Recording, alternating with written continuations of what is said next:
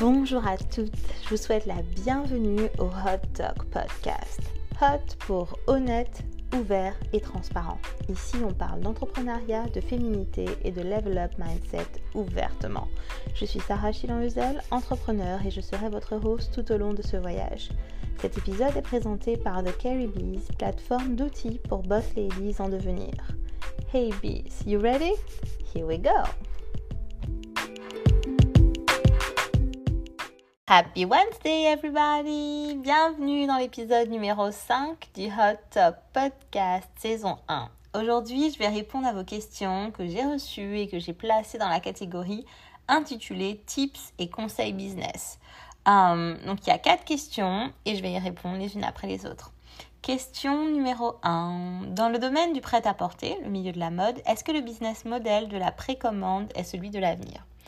Alors, moi, je suis pas vraiment un très bon sujet euh, pour pouvoir euh, discuter de tout ce qui est shopping, fashion, mode, surtout en termes de, prêt-à-porter. Euh, tout simplement parce que j'ai rencontré beaucoup de difficultés au fur et à mesure de ces différentes années. tout ce qui était en fait faire une commande, la taille ne convient pas, faut renvoyer. Je fais entre du 44 et du 46. Tout dépend de la marque, du produit, la, du tissu utilisé, enfin bref, à plein de choses. Euh, et du coup, je suis pas forcément un, bon sujet euh, pour cette, euh, pour cette question. Cependant, en termes de, de précommande, de business model, en fait, je pense que c'est très particulier.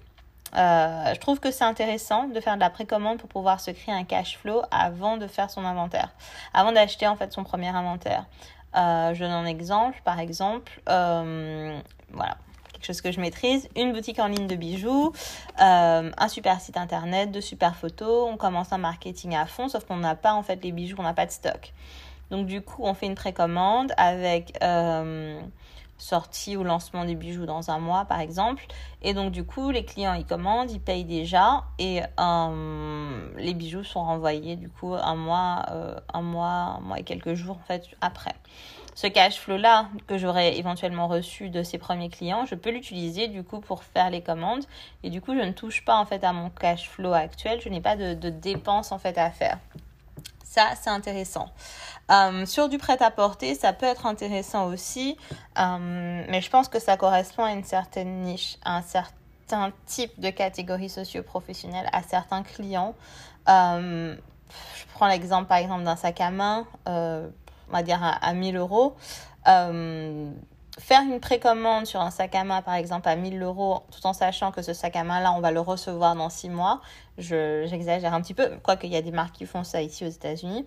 Dans 6 mois, euh, c'est pas tout le monde en fait qui peut se le permettre. Euh, pareil, sur du prêt-à-porter qui peut être privé, on va aller sur, c'est de la création, on va aller sur 100, 150, 200, 300 euros peut-être. Donc du coup, pareil, ce n'est pas forcément en fait toute une, tout client qui peut, qui peut se le permettre, parce que c'est quand même un, ticket assez élevé. Donc du coup, je pense que même ce mode de consommation-là, euh, il est adressé euh, à une certaine niche. Après, comme je dis, je ne suis pas forcément calée sur le sujet. Donc, euh, je ne pourrais pas en, débattre et m'exprimer beaucoup plus dessus. voilà, si, je, je, dois terminer en fait cette question-là, ce serait vraiment bien, bien connaître sa niche et, euh, et ce ne sera pas forcément euh, un produit qui sera destiné euh, à, tout le monde. Deuxième question. À ton avis, de quel business en dehors du tourisme les Antilles ont besoin? Waouh Alors, je pense avant même d'avoir besoin de quoi que ce soit, je pense qu'il est indispensable qu'il y ait un remaniement économique qui soit fait. je vais parler surtout de la Martinique. Je mettrai un petit peu la Guadeloupe, mais surtout la Martinique les inégalités en fait euh, économiques, enfin le monde économique en Martinique a besoin vraiment d'un remaniement, euh, restructuration par rapport aux inégalités, par rapport au monopole sur certaines industries par certaines, euh, certaines sociétés ou certaines activités ou certaines personnes. vous m'avez compris. je pense que ça, c'est indispensable. Ce qui peut être intéressant de faire, et de toute façon, de manière générale, c'est ce que je conseille. La Martinique, c'est un petit marché de 300, 400, alors on va dire 400 000 habitants. Euh, ce qui est intéressant de faire, c'est d'analyser en fait où se trouve le besoin par rapport à ces 400 000 habitants. Sur 400 000 habitants, il y a combien de jeunes en dessous de 20 ans? Il y en a combien entre 20 et 35 ans? Il y a combien de familles? Il y en a combien entre 40 et 50 Et il y en a combien, par exemple, entre 50 et 70 Je donne un exemple, mais toutes ces catégories-là, en fait, vont avoir des besoins différents. La population, en fait, laquelle de ces catégories est la, la population, en fait, la plus importante? Quel est, euh, son, quel est son pouvoir d'achat? Euh, et, voilà. Et à partir de là, se demander, OK, cette population-là, on va prendre l'exemple, par exemple, des, on va dire les 50-70 ans, de quoi ils ont besoin? Quel est en fait de, de quoi sont-ils composés Et là, à partir de là, bon là, j'ai choisi un sujet assez simple, c'est la, l'agri-économie, donc tout ce qui est euh, tout ce qui est en fait le marché des, je dis entre guillemets des vieux. Euh, de quoi ils ont besoin euh, Qu'est-ce qui pourrait les intéresser Voilà, c'est, toutes ces choses là qui sont les bonnes questions à se poser. Moi, je suis intimement convaincue que c'est possible, c'est possible en fait de, de faire des sous euh, en Martinique, en Guadeloupe aussi, avec le bon business model, le bon service client, la bonne relation client et, euh, et le bon produit ou, service. du coup, en termes de, de besoins, le tourisme, c'est clair qu'il y en a besoin. Après, le, le problème, c'est qu'on est, on est, on est trop dépendant, en fait on est dépendant des compagnies aériennes, on est dépendant des, de, de la situation socio-économique ou géopolitique euh, des destinations du coup qui sont euh, enfin des marchés qui sont visés. Euh, il y a trop de choses, on dépend enfin du climat, on dépend de la saisonnalité. Donc voilà, clairement la Martinique a besoin du tourisme. Après, le gros challenge, c'est de pouvoir s'adapter à la saisonnalité et à tout, du coup, toutes les, les, les freins qu'il peut y avoir en fait qui, sont, qui sont autour.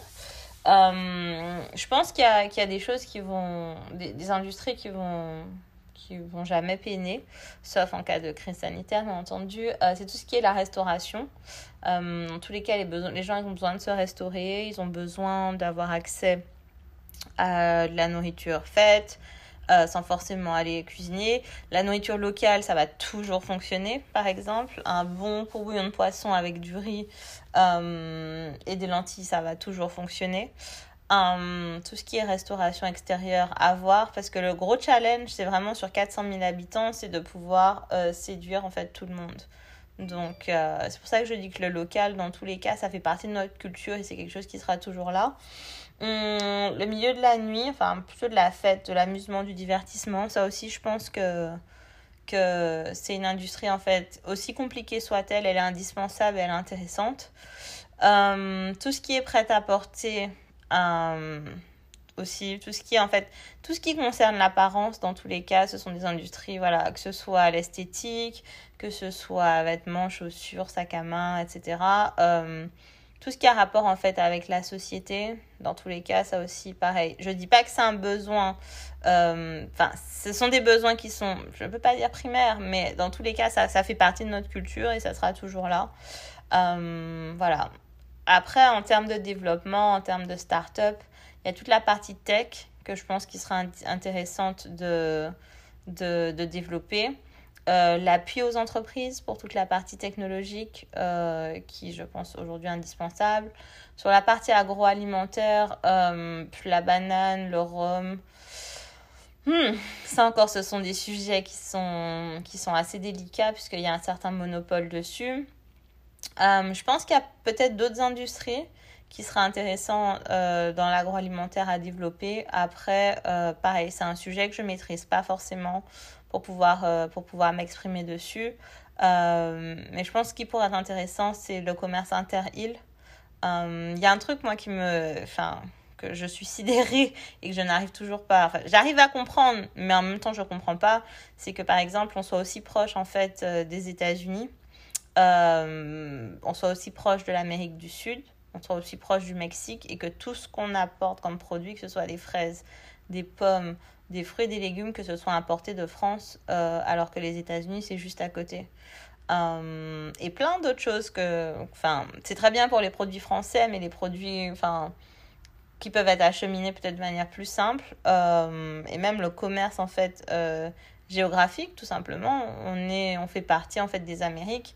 Et j'ai toujours eu cette réflexion-là que les Amériques, en fait, ce sont de gros marchés et qu'on pourrait très bien se suffire, en fait, avec ces marchés-là. Après, clairement, ça revient encore à la situation géopolitique des, des, des marchés. Mais euh, c'est une grande question. Si jamais il y en a certains qui veulent, certaines qui veulent débattre avec moi dessus et peut-être euh, m'apporter des, des, arguments, je suis, euh, je suis preneuse. La troisième question. pour développer sa marque à l'étranger, implantation de points de vente, est-ce que faire appel à un porteur d'affaires est une solution? Oui, ça peut être intéressant. Après, tout dépend du positionnement du produit. Euh, tout dépend de l'industrie du produit. Euh, avoir une marque, en fait, c'est euh, c'est assez général pour pouvoir y répondre en fait de manière pointilleuse. je ne sais pas de, de quelle... bah oui, les questions sont anonymes. je ne peux même pas essayer de me dire, ah bah c'est telle personne qui m'a envoyé cette question. Je vais dire c'est une solution, mais c'est aussi, en fait, ça peut aussi être risqué. Donc, de faire confiance à un apporteur d'affaires euh, sans avoir vérifié euh, j'ai envie de dire ça, l'étendue de sa frappe. Donc, euh, que ce soit en termes de. Que ce soit en termes économiques, ça veut dire que si par exemple, je prends l'exemple de Curl Bible, qui est du coup une, boutique, une boutique en ligne aux États-Unis qui, qui répertorie en fait des jeunes artisans et qui du coup leur donne une certaine plateforme pour pouvoir vendre leurs produits. Donc ça intervient comme un apporteur d'affaires et récupère une commission. Euh, pareil, eux, ils ont une très bonne stratégie euh, de communication. Ils sont très présents sur les réseaux sociaux. Ils font des lives pour présenter les produits, etc. Donc la, la frappe, en fait, elle est assez importante. Donc dans un cas comme ça, j'ai envie de dire oui. Euh, c'est toujours un apporteur d'affaires. C'est le point de vente, il est digital, mais en tout cas, les marques bénéficient en fait du réseau de, de Curl Bible pour pouvoir en fait assurer de la visibilité et surtout vendre leurs produits. Donc, je pense que ça peut être intéressant. Après, la recherche dans ce cas-là, c'est toujours de minimiser en fait les, coûts. Absolument de minimiser les coûts, euh, sauf si vous êtes sûr bah, du coup de votre coût. Quatrième question. La recherche de partenaires. Je ne sais pas trop par où commencer. Je veux créer des infusions avec des plantes et fruits de chez nous.